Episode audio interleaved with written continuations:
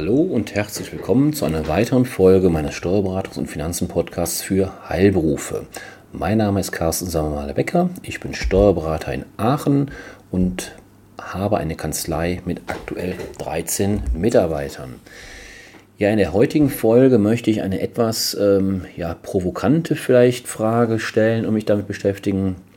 Zumindest ist es ein sensibles Thema möglicherweise für Sie und zwar lautet die Frage, darf Ihre Bank Ihre Religionszugehörigkeit kennen? Jetzt werden Sie wahrscheinlich zuerst denken, was will die Bank mit meiner Religionszugehörigkeit? Aber da gibt es einen ganz konkreten Hintergrund, der nun mal steuerliche Hintergründe hat. Und zwar seit 2015 müssen die Banken, aber auch Versicherungen und andere Gesellschaften, die Kapitalträger ausschütten, nicht nur die sogenannte Kapitaltragsteuer als Abgeltungssteuer, sondern auch die Kirchensteuer automatisch und anonymisiert an das jeweilige Finanzamt abführen. Dabei soll die Kirchensteuer natürlich nur für Steuerpflichtige, die einer Religionsgemeinschaft angehören, einbehalten und abgeführt werden.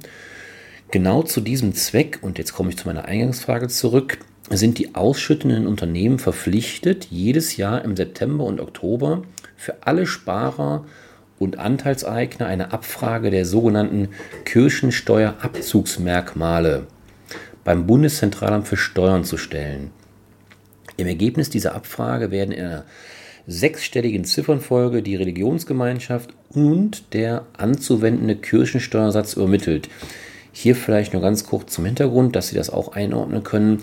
In Deutschland ähm, gibt es verschiedene Kirchensteuersätze, in der Regel 8 und 9 Prozent. In aber natürlich kann es vorkommen, und deswegen hatte ich eingangs gesagt, ein sensibles Thema, dass nicht jeder Steuerpflichtige möchte, dass die Bank oder natürlich auch die Versicherung oder die andere Kapitalgesellschaften, von denen ich eben sprach, an der er beteiligt ist, seine Religionszugehörigkeiten kennt.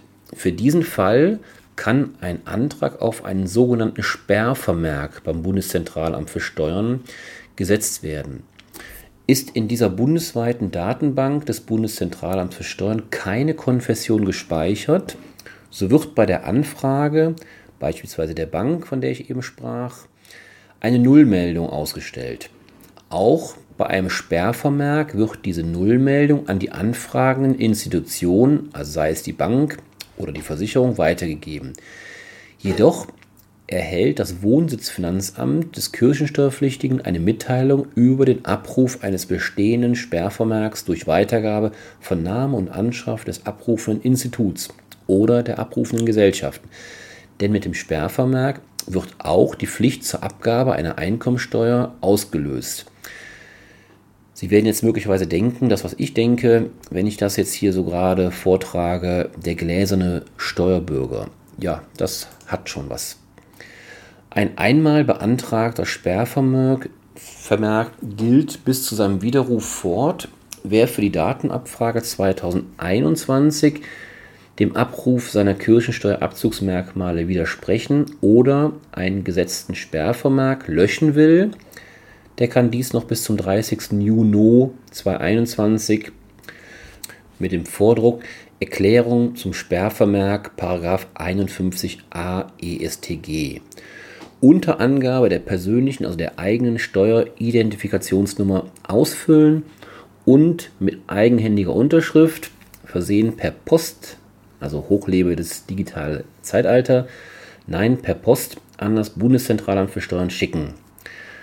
Den Vordruck finden Sie im Internet unter www.formulare-bfinv.de. Also nochmal www.formulare-bfinv.de bfinv.de.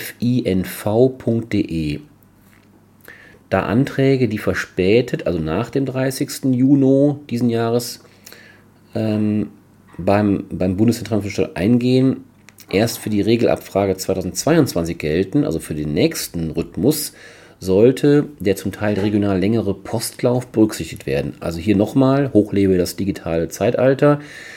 Planen Sie bitte ja, den Postlauf ein. Das heißt also nicht zu knapp wegschicken, sondern eben ausreichend vor dem 30. Juni. Abschließend noch ein kurzer Tipp am Rande zu diesem Thema. Die Erklärung zum Sperrvermerk sollten Sie sorgsam überlegen, denn all diejenigen, die nicht kirchensteuerpflichtig sind oder deren Kapitalerträge unter dem Sparerpauschbetrag von aktuell 801 Euro bzw. bei Ehegatten 1602 Euro liegen, empfehlen wir keinen Sperrvermerk zu beantragen. Sie ersparen sich damit nämlich unnötige Nachfragen des Finanzamtes und vermeiden die Pflicht zur Abgabe einer Einkommensteuererklärung. Soweit natürlich nicht andere Gründe, zum Beispiel bei Selbstständigen, zur Abgabepflicht führen.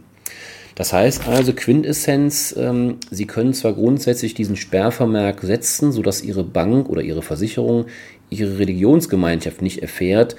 Das bringt Ihnen aber insoweit nichts, dass Sie natürlich die Kirchensteuer dann beim Finanzamt direkt zahlen müssen und Sie entsprechend äh, da nicht drum rumkommen. Ganz im Gegenteil, äh, die, das Finanzamt wird eben durch diesen Sperrvermerk darüber sozusagen automatisch informiert und ähm, dann kann es passieren, wenn Sie zum Beispiel diese Info, die ich Ihnen gerade gegeben habe, an Ihre Angestellten weitergeben, beispielsweise die bisher noch nicht zur Abgabe einer Einkommensteuererklärung verpflichtet waren.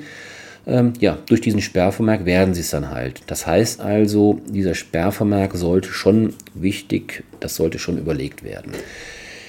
Ja, heute eine kürzere Folge als, als beim letzten Mal. Ähm, ich hoffe, Sie konnten diesen Tipp ähm, ja, können diesen Tipp beherzigen in ihrer Überlegung, das anzuwenden oder eben auch nicht. Und ähm, jetzt können Sie zumindest auch ein bisschen einordnen, warum die Bank in der Vergangenheit vielleicht nach ihrer Religionsgemeinschaft gefragt hat. Ja? Und wenn es nur dafür ist, dann freue ich mich, wenn ich Ihnen diese, diese Hinweis geben konnte. Ja, dann bleiben Sie gesund, machen Sie es gut, bis zum nächsten Mal. Tschüss.